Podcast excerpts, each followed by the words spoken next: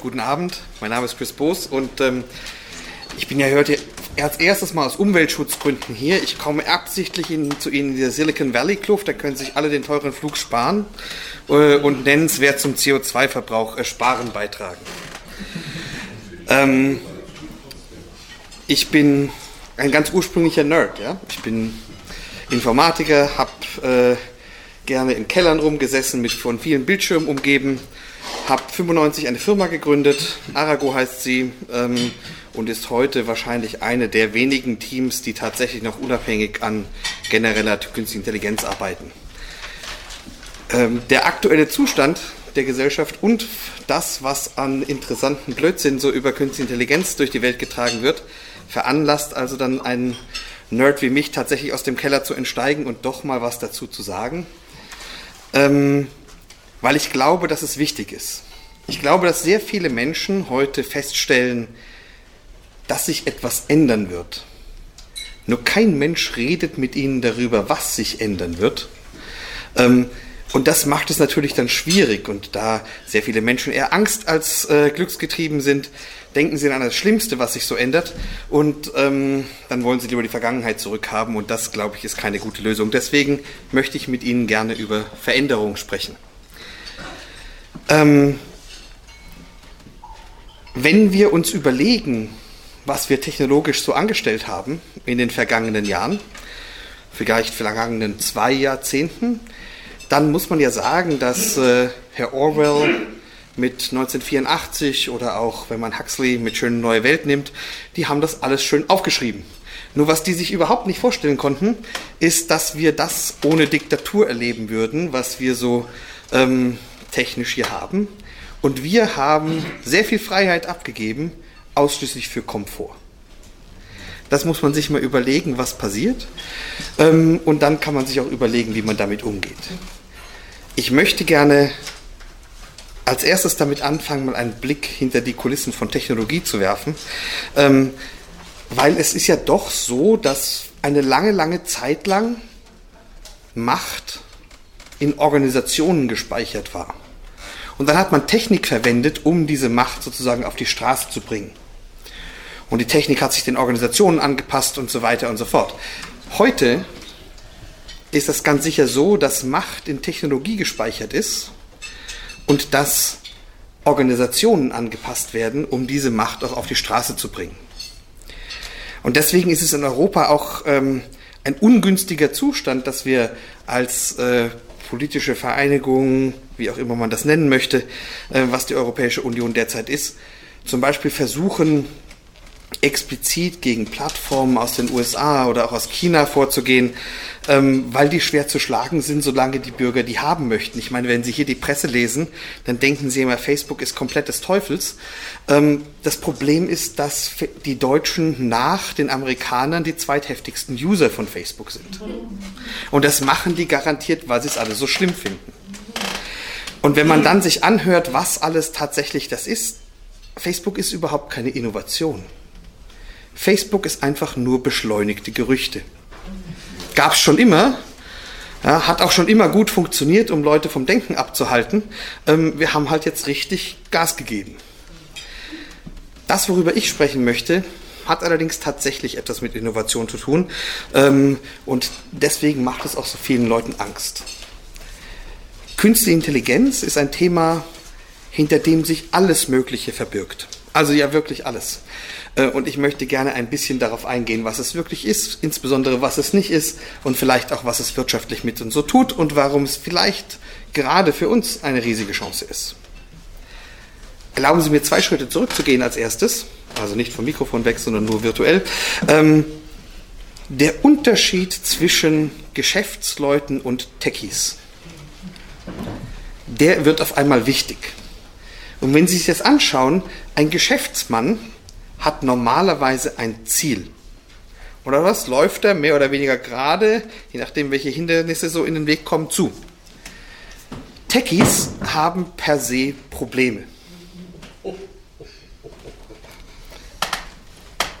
Das bedeutet nicht, dass alle Techies auf einmal deprimierte Menschen sind, sondern das bedeutet, dass sie eine ganz andere Strategie haben, ähm, mit Herausforderungen und Aufgaben umzugehen. Für die meisten Techies ist etwas lösen, etwas erreichen mehr wie das Lösen eines Zauberwürfels, als ähm, auf etwas geradlinig zulaufen. Die Lösungsstrategie von Geschäftsleuten ähm, ist typischerweise ein Plan. Und die Geschäftsjungs sind so schlau, die haben so festgestellt, dass kein Plan den Kontakt mit dem Schlachtfeld überlebt, und sondern sind so flexibel geworden, dass sie diese Pläne super anpassen können. Die Techies machen keine Pläne, die schreiben Programme. Die waren bisher relativ unflexibel. Aber dafür, wenn man eins gefunden hatte, was gut funktioniert, war das halt millionenfach parallel ausführbar und dementsprechend etwas mächtiger als Pläne. Aber nur, wenn man eins gefunden hat. Und das Interessante an künstlicher Intelligenz ist, jetzt werden auf einmal die Programme flexibel. Und dann ändert sich eine große Menge. Aber fangen wir mal mit Wirtschaft an. Weil wir ähm, setzen uns ja hin und machen uns große Sorgen, was äh, mit der digitalen Wirtschaft passiert und was ist digitale Wirtschaft überhaupt und Digitalisierung und so weiter. Und wenn Sie das durch die Politik tragen, dann ist das Einzige, was bei Digitalisierung immer rauskommt, ähm, Breitbandausbau. Also vielleicht dann, wenn das das Thema ist, muss man doch mal einen Trip nach San Francisco wagen, dann mal das Telefon einschalten und gucken, wie oft das Netz da ausfällt. Ja, also am Breitbandausbau kann es nicht liegen. Ganz sicher nicht. In San Francisco fällt sogar ständig der Strom aus. Das passiert mir hier zu Hause ganz selten. Ja, also mehr durch Stromtests als durch tatsächliche Stromausfälle. Das scheint nicht das Thema zu sein. Wenn man sich anschaut, was an Plattformen so entstanden ist, dann haben wir momentan vier oder fünf, je nachdem, wie man das zählt, ähm, in den USA, und dann haben wir nochmal drei oder vier in China. Und dann haben wir eine, so eine halbe in Russland und das war's. Und was bedeutet Plattform? Plattformen sind jetzt Unternehmen, die ein exponentielles Geschäftsmodell haben. Hört sich so total magisch an. Heißt einfach nur, sie wachsen mathematisch exponentiell. Meistens haben die zwei interessante Sachen gemacht. Das erste ist nämlich, dass sie sich zwischen mehrere Parteien reingeschoben haben wie zum Beispiel die klassische Suche, die sich zwischen den Suchenden und den Anbieter geschoben hat.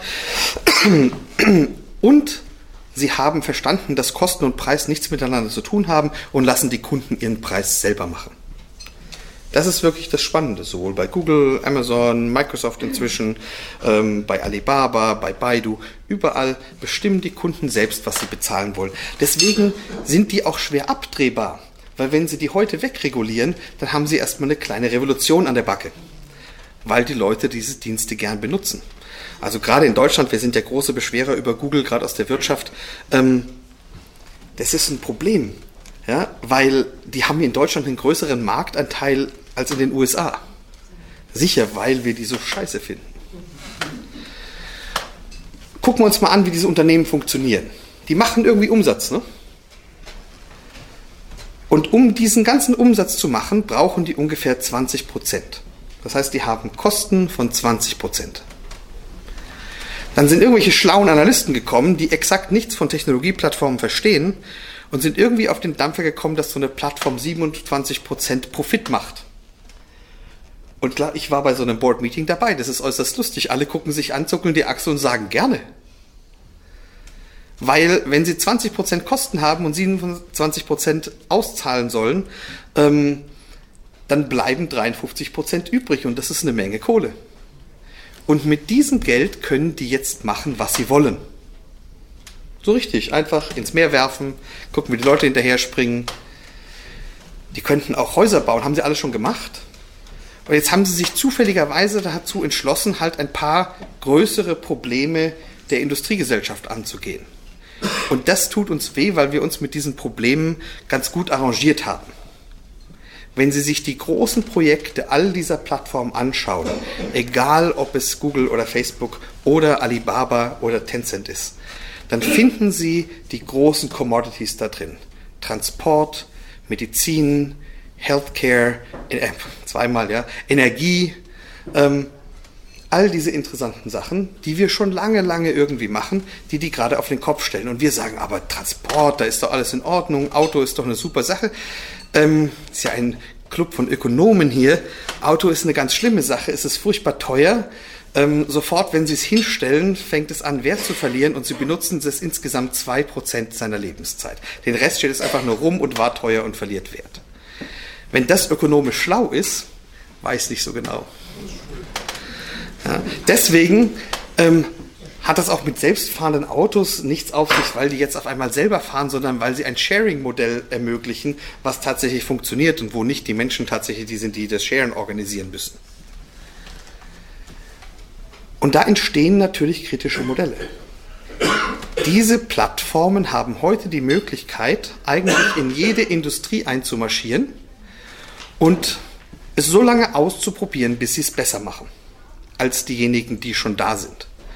Und das ist natürlich für alle, die schon da sind, irgendwie ein unangenehmes Phänomen. Weil die schon da sind, die Bestandswirtschaft, so die etablierte Wirtschaft, die Leute, die wir alle kennen, ähm, die haben auch Umsatz, auch viel Umsatz. Und dann haben sie Kosten und Shareholder Value. Und wenn sie wirklich gut sind, dann haben sie so 7%, ja, das ist schon ein richtig guter Wert an Innovationsbudget. Und mit dem Innovationsbudget dürfen sie aber auch keinen Mist machen, ähm, weil natürlich man darauf zählt, dass da irgendwas bei rauskommt. Und das funktioniert dann ungefähr wie Wissenschaftsfinanzierung. Kein Professor würde heute irgendetwas zur Drittmittelfinanzierung einreichen, von dem er das Ergebnis nicht schon kennt, ähm, weil dann kriegt er ja dann das Jahr drauf keine Finanzierung mehr. Und genauso ähnlich funktionieren Innovationsprojekte heutzutage. Stellen Sie sich einfach mal ähm, das folgende Szenario vor. Und ich mache das Beispiel absichtlich nicht mit Google. Stellen Sie sich vor, der Herr Ma von Alibaba stellt sich vor die Presse und sagt den versammelten Analysten und Journalisten, meine Damen und Herren, wir haben vor 18 Monaten ein Programm angefangen, um ein Antikrebsmittel zu finden. Wir haben eine halbe Milliarde Dollar ausgegeben und wir stoppen das heute, weil unser Ansatz funktioniert nicht. Was passiert dann? Nix passiert weil der macht noch exakt, ne, die Kurse fallen nicht, weil der macht noch exakt den vorhergesagten Gewinn, der macht noch, hat noch exakt den äh, gleichen Unternehmens-Cashflow, der in seinem Unternehmen ändert sich überhaupt nichts. Alle wahrnehmbaren Kennzahlen nach außen sind noch exakt die gleichen. Ähm, das Schlimmste, was dem passieren kann, ist nichts. Das Beste ist, dass jemand sagt, ha, das ist ja super, hat aber 400 Patente angemeldet in der Zeit und außerdem irgendeiner muss es ja mal versuchen, vielleicht probiert es nochmal. Blöde ist das, wenn Sie jetzt der Chef von Pfizer sind oder Bayer oder irgendetwas und das Gleiche vor der Presse abziehen müssen. Ja, weil dann wird es nämlich kritisch. Also stellen Sie sich vor, der stellt sich vor die Presse und sagt genau das Gleiche. Was passiert dann? Am nächsten Tag ist ein CEO-Job frei und der Aktienkurs ist 30% im Keller. Und deswegen wird da mit extrem ungleichen Waffen gekämpft. Und das Zweite, was passiert ist, dass sich diese Plattformen, die einzigen, die in der Lage sind, heute Sprachverständnis ein bisschen zu machen, weil sie genug Daten haben, ähm, zwischen die Kunden und die Hersteller schieben. In unserem herkömmlichen Wirtschaftsmodell ist es ja so, wir haben ähm, Erzeuger von Diensten und Waren und die haben verschiedene Kanäle und auf denen buhlen sie um Kunden. Und irgendwann sagt man ja, steht immer ein Dummer auf und kauft was. Und wie ist das morgen?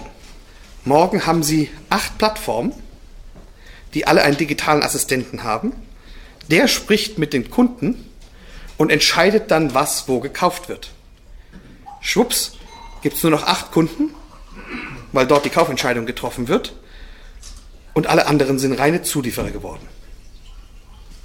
Und das wirklich Witzige, was ich, also was, das, das, das ist wirklich, entlockt mir immer wieder ein Grinsen, ist, die meisten Unternehmen helfen noch dabei mit, indem sie den digitalen Assistenten lauter Skills beibringen. Diese Unternehmen, die sowas auf die Beine stellen würden, stellen wir uns hin und sagen erstmal, die sind furchtbar böse, weil sie uns so aus der Komfortzone schubsen. Ja? Die sind nicht böse, die machen nur Sachen besser als wir. Und hat keiner gesagt, dass wir das nicht auch besser machen könnten hat uns keiner davon abgehalten, irgendetwas besser als die zu machen. Aber wir sind damit beschäftigt, uns zu beschweren, dass die es so gut gemacht haben und uns die Welt ruinieren und so weiter. Ich meine, muss man sich mal überlegen. Die gehen Probleme an, die sonst schwer anzugehen sind. In Europa diskutieren wir seit zehn Jahren drüber, wer der Chef von Desertec, äh, dem Sonnenkraftwerk in der äh, Sahara wird. Google hat halt zwei von denen gebaut in der Wüste von Nevada. Ja, oder ähm, wir diskutieren zum Beispiel, wie schrecklich diese digitalen Assistenten für die Konsumenten sind, sind sie nicht, weil so eine Plattform muss nur mit Customer Lifetime Value Geld verdienen. Die hat gar kein Problem, eine Entscheidung zu treffen, die für den Konsumenten gut ist und der Plattform Verlust beschert. Weil insgesamt ist die Sache wieder profitabel, wohingegen einer, der ein Geschäft mit einem Kunden macht, der muss mit diesem Geschäft tatsächlich Kunden machen, äh, Gewinn machen. Deswegen ist das Argument, die sind böse, schwer zu halten. Die machen einfach nur Sachen besser. Und unsere ulkige Reaktion darauf ist dann, dass wir versuchen, auch eine Suchmaschine zu bauen oder auch ein Facebook zu bauen oder auch und so weiter. Ähm, da haben wir das Thema, da haben wir das Thema exponentiell nicht so verstanden, weil das Problem an natürlichem Wachstum ist, dass man es halt nur sehr schwer einholen kann. Ja, so wie gar nicht.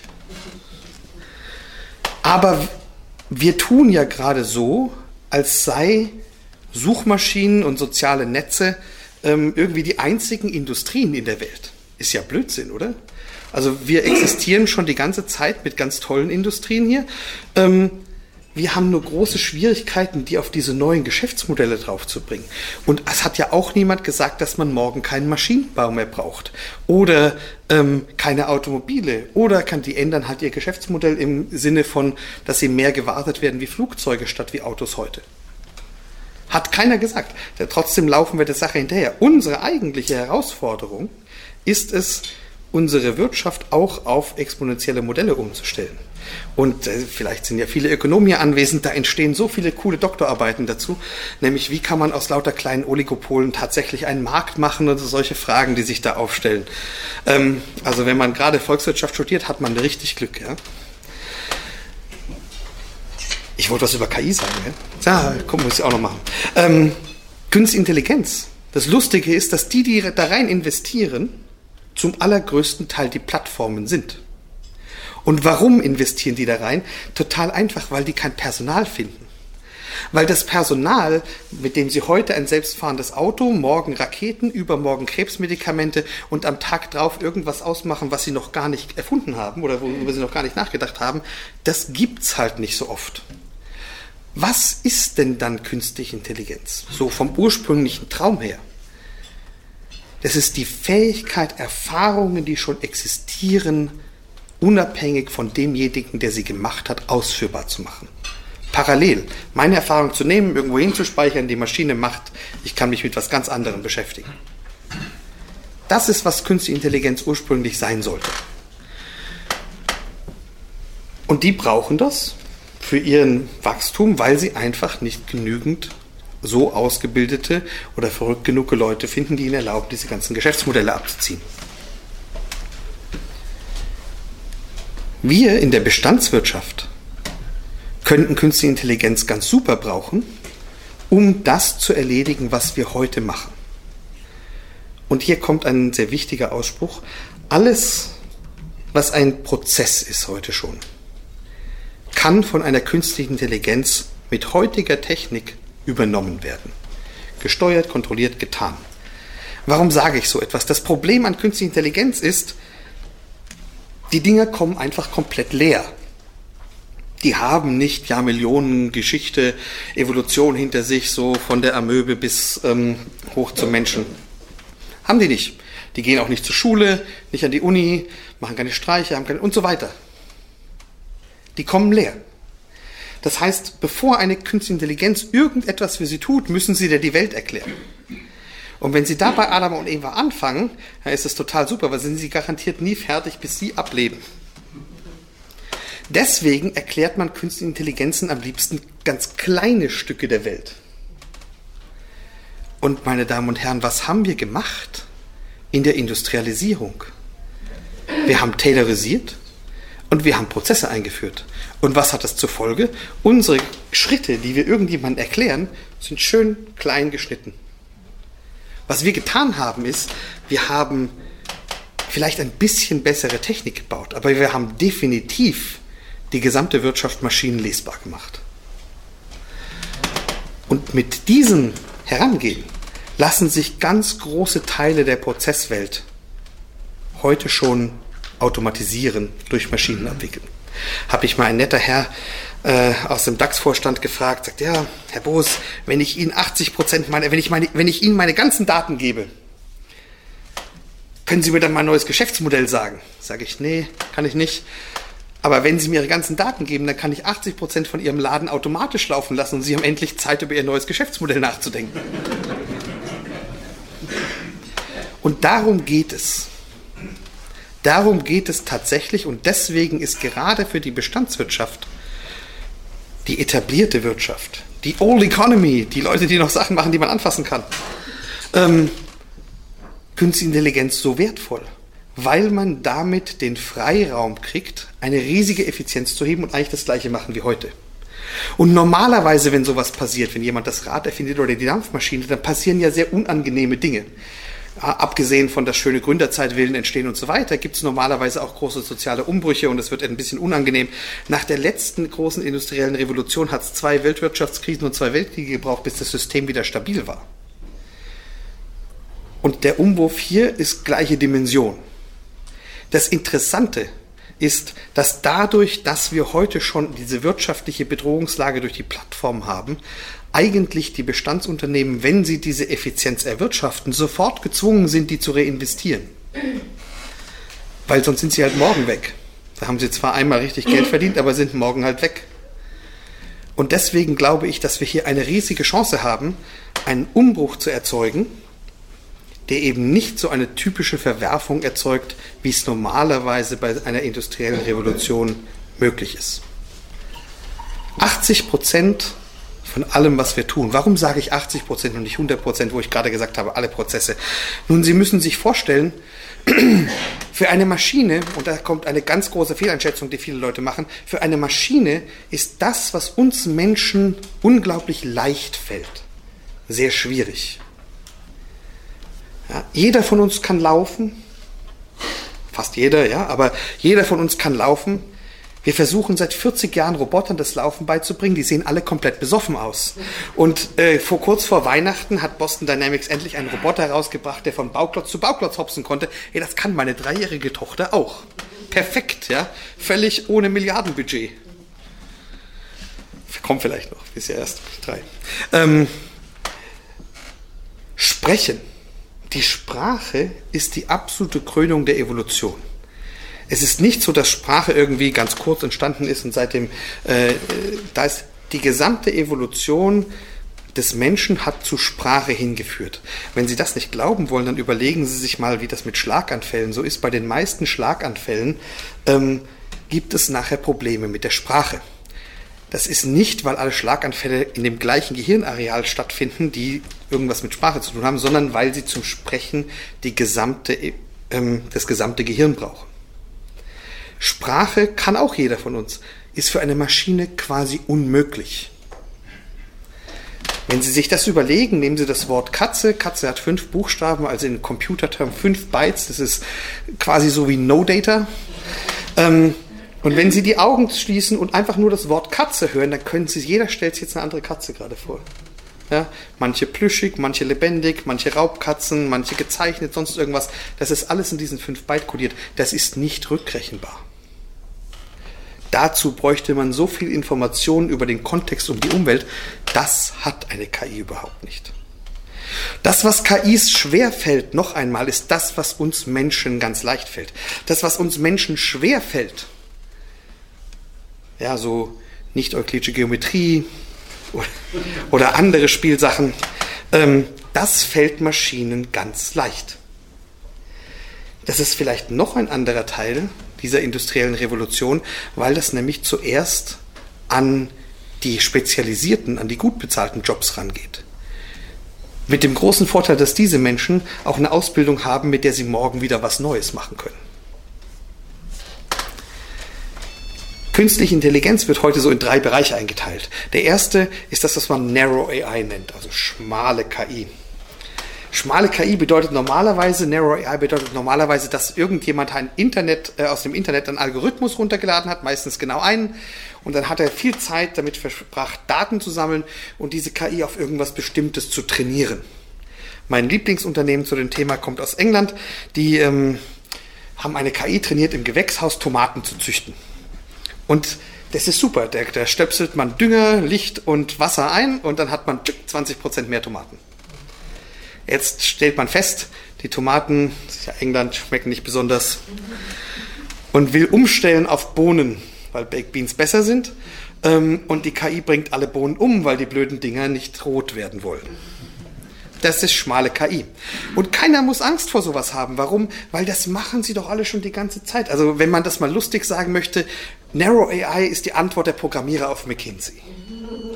Ja, das, ist das, das ist das, was wir tun, einfach an einer Stelle inselmäßig einen riesen Effizienz heben. Das macht doch jeder in Unternehmen schon. Da ist ja nichts Besonderes bei. Jetzt haben sie halt statt einem altmodischen statistischen Optimierungsalgorithmus einen neuen Optimierungsalgorithmus gefunden, der ähm, aus irgendwelchen chaos-mathematischen Gründen mit mehr freien Variablen umgehen kann. Wen kümmert es, wie genau das intern funktioniert? Da kann man sich lange mit beschäftigen und ich verspreche Ihnen, es ist super interessant, sich damit zu beschäftigen. Aber wenn Sie nur das Ergebnis haben wollen, dann tut's das auch. Deswegen muss keiner von Angst haben. Das machen Sie schon die ganze Zeit, Narrow AI. Auf den anderen Seiten des Spektrums ist das, was in der Zeitung steht, ja, Science Fiction AI. Die Roboter, die ähm, ein Selbstbewusstsein haben, sagen, ich liebe dich oder ich bringe dich um oder sonstiges und wissen, was sie da sagen. Und ich kann sie total beruhigen. Die gibt es nicht und die wird es auch auf absehbare Zeit nicht geben. Ich würde nicht sagen nie, aber ähm, es gibt ungefähr 20 Teams, die an genereller KI arbeiten. Wir sind eins davon. Und die kennen sich auch alle untereinander. Die Hälfte arbeiten für die Geheimdienste und die andere für irgendwelche Plattformen. Und keiner von uns hat auch nur die leiseste Ahnung, wie man den Krempel anfangen sollte. Aber warum muss man das anfangen? Weil das, was wir tatsächlich tun, nämlich wirklich generell Erfahrung multiplizierbar machen, was in der Mitte dieses Systems ist, eine generelle KI, das reicht ja schon, um die Wirtschaft auf den Kopf zu stellen mit 80% Automation. Was bedeutet das jetzt, wenn wir 80% Automation einführen? Was bedeutet, was passiert dann? Ich sagte schon, die, die, Transitionsphase, vielleicht wird die, wir haben die große Chance, dass die für uns angenehmer wird als eine typische industrielle Revolution, weil es eben schon diese zwei Arten von Ökonomie gibt, die miteinander in Konkurrenz stehen. Ähm, wenn KI durch ist, dann gibt es ja die Leute, die sagen, es gibt keine Jobs mehr und die Maschinen werden uns alle Jobs weggenommen haben und sonst irgendwas alles. Also noch krasser als die Leute, die sagen, die bringen uns alle um. Und übrigens, uns ist tatsächlich mal ein Mitarbeiter im Supermarkt im Taunus verkloppt worden, weil er für die böse Firma arbeitet, die, die Terminators baut. Wir haben nicht mal eine Robotikabteilung. Ähm, das, was tatsächlich aus der generellen KI hervorgeht, ist diese Automatisierung. Aber selbst wenn alle Jobs, die heute von uns gemacht werden, von einer Maschine gemacht würden, dann hätten wir doch immer noch Arbeit. Oder sind Sie der Meinung, wenn Sie aus dem Fenster gucken oder die Zeitung lesen, dass wir heute schon alles tun, was notwendig ist? Weil wenn wir alles tun, was notwendig ist, heute schon, dann gibt es tatsächlich keine Jobs mehr. Aber wenn Sie das wirklich glauben, möchte ich unbedingt die Drogen, die Sie nehmen. Weil jedes Mal, wenn ich gucke, ist furchtbar viel zu tun. Und man muss doch eine ganze Menge noch machen. Wir sind so beschäftigt, unser Hamsterrad gerade am Laufen zu halten, dass wir uns für viele Themen, die vielleicht für Zukunft wichtig wären, sehr wenig Zeit nehmen können und noch weniger Kapital bereitstellen. Das tatsächlich kann sich ändern. Aber was für Jobs gibt es dann? Nun, das ist eigentlich ganz einfach. Es gibt zwei große Jobsgruppen. Die erste ist die Jobgruppe von Mensch zu Mensch. Service. Ja, Service war bisher der Teil, wo der typische Unternehmer gesagt hat, super, das können wir mit einem Automaten ersetzen. Ähm, das ist total genial, weil da muss jetzt Geld fürs Innovationsbudget her. Service, sage ich Ihnen, meine Damen und Herren, wird zurückkommen, schlicht und einfach, weil der Kundenkontakt, wenn die Kaufentscheidung nicht mehr der Kunde trifft, wird einen enorm hohen Wert haben. Und das Tolle an Service ist, da müssen Sie in erster Linie mal ein guter Mensch sein. und vorausgesetzt, man treibt uns nicht lange und mühsam aus, sind das eigentlich alle. Das Tolle ist ja auch, alle Menschen, wenn sie geboren werden, sind kleine Wissenschaftler, bis man es ihnen ausprügelt. Die zweite große Berufsgruppe sind die Leute, die etwas Kreatives tun. Und kreativ, das ist immer so ein blöder Spruch. Ne? Was ist denn kreativ? Ich teile das in drei Arten ein. Es gibt drei Arten von kreativ.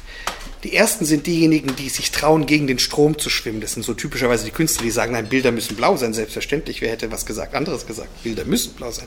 Und alle sagen, du spinnst, bis alle Bilder blau sind. Die Künstler, die gegen den Strom schwimmen. Die zweiten, und da haben wir doch furchtbar viele von in Deutschland, sind diejenigen, die tatsächlich was tüfteln was zusammenbauen, was gut funktioniert. Mein Lieblingstüftler ist der Herr Dräger. Ja, der wollte eigentlich nur ein anständiges Bier zapfen, hat dabei die ganze Atemtechnik revolutioniert, weil er ein schönes Ventil erfunden hat. Ähm, und die dritte Gruppe, das sind die Pioniere. Früher sind die mal auf ein Schiff äh, gegangen und haben versucht, Indien zu entdecken und sind sonst wo rausgekommen. Ähm, heute ist denen so langweilig, dass sie Gefahrsportarten machen, äh, mit einem Ballon in die Stratosphäre fliegen, dann mit dem Fallschirm rausspringen. Was genau außer für Red Bull hat das für einen gesellschaftlichen Nährwert? Ähm, diese drei Gruppen sind kreative Leute. Leute, die sich trauen, gegen den Strom zu schwingen, die etwas zusammentüfteln können und diejenigen, die, um glücklich zu sein, ein Mehrrisiko nehmen müssen. Nur wie kriegt man sowohl die Serviceleute als auch die anderen? Wahrscheinlich nur mit einer sehr breiten Bildung, weil wenn wir wollen, dass Menschen tatsächlich etwas Neues machen, was wirklich Neues, dann hilft es nichts, wenn wir die immer weiter runterspezialisieren. Was ich vorher über Effizienz und Maschinen gesagt habe, die Maschine kann viel schneller iterieren als Sie. Wirklich. Die wird, und die hat einen krasseren Optimierungsalgorithmus. Die wird wesentlich besser, schneller spezialisieren. Aber was Neues macht die halt nie. Und häufig gibt es dieses Beispiel, ja, eine Maschine malt ein Rennbrand. Sicher, man kann einer Maschine beibringen, ein Rennbrand zu malen. Aber die würde dann halt nicht auf die Idee kommen, auch mal Gauguin zu malen. Ja? Macht die einfach nicht. Die malt dann Rennbränder. Ähm das Interessante jetzt ist, dass es zwei Methoden gibt, Maschinen etwas beizubringen. Und übrigens gibt es ja bei Menschen und Tieren genauso. Die eine Methode ist, etwas beizubringen, ist, indem man etwas vormacht und der andere macht es nach. Sozusagen Lernen durch Observation und Ausprobieren. Das ist das, was wir in der künstlichen Intelligenz Machine Learning nennen. Oder auch Deep Learning. Was Sie immer in der Zeitung lesen. Das ist Lernen durch Ausprobieren und das ist auch wichtig. Weil manche Dinge muss man ausprobieren. Ja, so passt der, das Runde in das Eckige und all diese Sachen. Die zweite Art, die wesentlich effizienter ist, ist, man sagt jemandem, wie es geht. Ja, überlegen Sie sich mal, wie effizient es ist, wenn Sie Ihren Kindern sagen, fass nicht auf die heiße Herdplatte, weil Sie sich da alles sparen. Und jetzt überlegen Sie sich, wenn das ein Computer machen würde, der würde ungefähr 70.000 Mal auf die heiße Herdplatte fassen, bis er es endlich kapiert hätte. Ja, das wäre sehr ineffizient. Und da sieht man auch den großen Unterschied. Der Unterschied durch Lernen durch Beobachten und Lernen durch Wissensübermittlung ist ungefähr 95 Prozent Energie. Jedes Unternehmen, das irgendetwas kann und weiß, hat im Verhältnis zu demjenigen, der in seine Industrie einbringen will und es noch nicht weiß, aber durch Observation lernen kann, per se einen 95-prozentigen Energievorteil wenn man den nicht nutzt, ist halt doof. Ne? Aber dieser Vorteil ist da.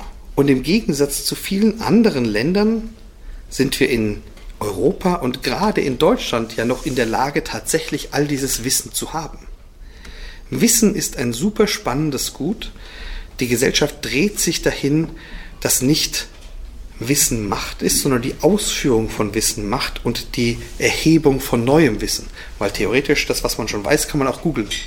Sie können bei Amazon ein Buch kaufen, ähm, da steht drin, wie man eine Atombombe baut. Deswegen können Sie trotzdem keine bauen. Ja, also wer es nicht glaubt, The Los Alamos Primer, wenn Sie mal auf die schwarze Liste geraten wollen, bestellen Sie das. Ähm ja, ist, was im Manhattan Project benutzt wurde, um die neuen Physiker anzuordnen. Deswegen können sie noch lange keine bauen. Die Kombination von Wissen haben, in der Lage sein, neues Wissen dazuzufügen und tatsächlich dieses Wissen auszuführen, Das ist das, was stark ist. Wir hier sind furchtbar gut in der Lage, etwas zu wissen und Wissen auszuführen. Und wir reden uns ständig ein, dass wir es irgendwie nicht hinkriegen, neues Wissen zu generieren. Das ist doch Blödsinn. Ich meine, wo ist denn der ganze Krempel erfunden worden, den Sie heute benutzen? Hier. Ja, also, dass der, es einer deutschen Eigenschaft zuzuschreiben oder einer europäischen Eigenschaft, dass nichts Neues gemacht wurde, das kann ja maximal 30, 40 Jahre alt sein. Davor wurde relativ viel Neues gemacht. Und da kommen wir halt wieder hin. In einem Zeitalter, wo Künstliche Intelligenz tatsächlich durch ist, ich habe vorher gesagt, dass es eine Möglichkeit ist, um die Transition für uns leichter zu machen, da werden diese alten Tugenden, etwas Neues erstellen zu können und dabei anständig miteinander umzugehen, natürlich wieder relativ viel Werthaltigkeit haben.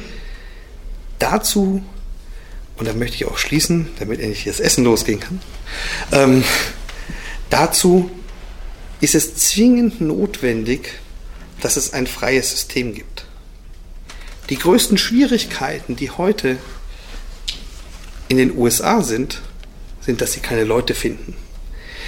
Die größte Schwierigkeiten, die sie in den chinesischen Plattformen haben, ist, dass es so unglaublich lange dauert, den Leuten beizubringen, dass sie nicht für jedes Versagen direkt die Fresse poliert kriegen. Das, ist, das hört sich so komisch an. Wenn der Power, der hinter Alibaba und Tencent steht, wenn der im Valley wäre, dann würden die sich mit zehnfacher Geschwindigkeit bewegen, mindestens. Und das liegt schlicht und einfach an einem System, was Freiheiten so noch nicht zulässt. Wir haben hier absolut alle Voraussetzungen, also so wirklich alle. Wir haben das Wissen, wir haben die Industrie, wir haben die Kohle, um es umzustellen. Wir haben die Freiheit, um es tatsächlich zu nutzen. Und trotzdem trauen wir uns nicht über die Zukunft zu reden und überlassen das Feld den Leuten, die die Vergangenheit anpreisen. Das muss man ja nicht machen. Und deswegen antworte ich auch jedem, der mich fragt, wie das mit den selbstfahrenden Autos ist und wer die machen sollte, sage ich, ja, wir natürlich. Wer denn sonst? Also abgesehen davon, dass es in einem Land wie Deutschland einfach nur töricht wäre, das selbstfahrende Auto nicht auf die Straße zu bringen, weil wir leben nun mal von der Automobilindustrie, ähm, wir sind auch diejenigen, die das können. Unsere Lösungsansätze haben noch so ein paar Probleme. Ja, wir machen uns jahrelang Gedanken darüber, welchen Versicherungsfall wir kreieren ähm, und so weiter. Die Lösung von Google war einfach 10% von AXA zu kaufen. Das Letzte, was ich Ihnen noch mitgeben möchte, ist das Thema Daten. Daten und Wissen. Wissen wird eine Handelsware. Die Fähigkeit, ausführbares Wissen zu haben, wird ein tatsächlich tradable Asset sein. Und genauso ist es mit Daten. Eine der schlimmsten Sprüche, die es leider in alle Munde geschafft haben, ist, Daten sind das Öl des 21. Jahrhunderts. Da haben wir nämlich alle das Problem mit gehabt, dass wir uns jetzt so auf die Ölquelle draufsetzen, wie so ein Propfen. Also ich habe auch die passende Umfang, so ja, und dann ist die Ölquelle dicht. Und wir sitzen auf unseren Daten, wir haben keine Ahnung, was wir mit denen machen sollen. Ne? Aber irgendeiner hat gesagt, das ist das Öl des 21. Jahrhunderts dann stellen wir fest, ah, jetzt müssen wir die speichern, die ganzen Daten, weil wenn wir die nicht hergeben wollen, müssen die gespeichert werden. Dann werden die gespeichert in schönen Data Lakes und sonst irgendwas allem in den Unternehmen und dann stellt man fest, das Speichern kostet Geld, jetzt muss irgendein Mehrwert rauskommen. Ähm, und dann macht man was ganz Tolles mit den Daten, man macht lineare Regression. Das konnten sie vor 20 Jahren auch schon. Jetzt, damit das nicht so ähm, aussieht, hat man es auch umbenannt. Jetzt heißt es Predictive Analytics, aber in Wirklichkeit ist immer noch lineare Regression drin. Daten, meine Damen und Herren, sind dafür da, um die Welt zu beschreiben. Das, was die Plattformunternehmen tun mit den Daten, ist erst in dritter oder vierter Generation tatsächlich diese statistische Auswertung. Das, was es denen erlaubt, diese statistischen Auswertungen so gut zu machen, ist, dass sie diese Daten benutzen, um eine Karte der Welt zu erzeugen. Und diese Karte der Welt können Sie auf zwei Arten erzeugen. Entweder sitzen Sie dem Konsumer auf der Schulter und gucken dem zu, was er die ganze Zeit macht. Da sammeln Sie die Daten ein und wir geben die alle ganz brav ab, weil wir was dafür kriegen. Ist ja nicht so, dass wir nichts dafür kriegen würden. Haben wir uns mit abgefunden. Sie können aber das gleiche Ergebnis auch kriegen, indem Sie sich in die Wirtschaft reinsetzen. In der Wirtschaft entstehen ja auch viele Daten. In einem Unternehmen haben Sie halt immer nur so einen ganz kleinen Ausschnitt Ich sage immer, BMW hat alle Daten, die der Schraubenwirt braucht, um die nächst coolere Schraube zu machen. Leider haben sie halt keine Daten, die ihnen sagen, welches Auto man morgen braucht. Die hat wahrscheinlich Starbucks. Das heißt, Daten wird ebenso ein Teil sein, wo Unternehmen sich miteinander austauschen müssen, damit sie früher oder später einen Blick auf die gesamte Welt kriegen. Und je schneller sie das hinkriegen, desto besser wird das, weil ähm, am Ende, wenn sie eine KI haben wollen, die tatsächlich all diese Dinge tut, die ich gesagt habe, werden sie nicht drum hinkommen, dieser KI die Welt, in der sie sind, möglichst gut zu beschreiben.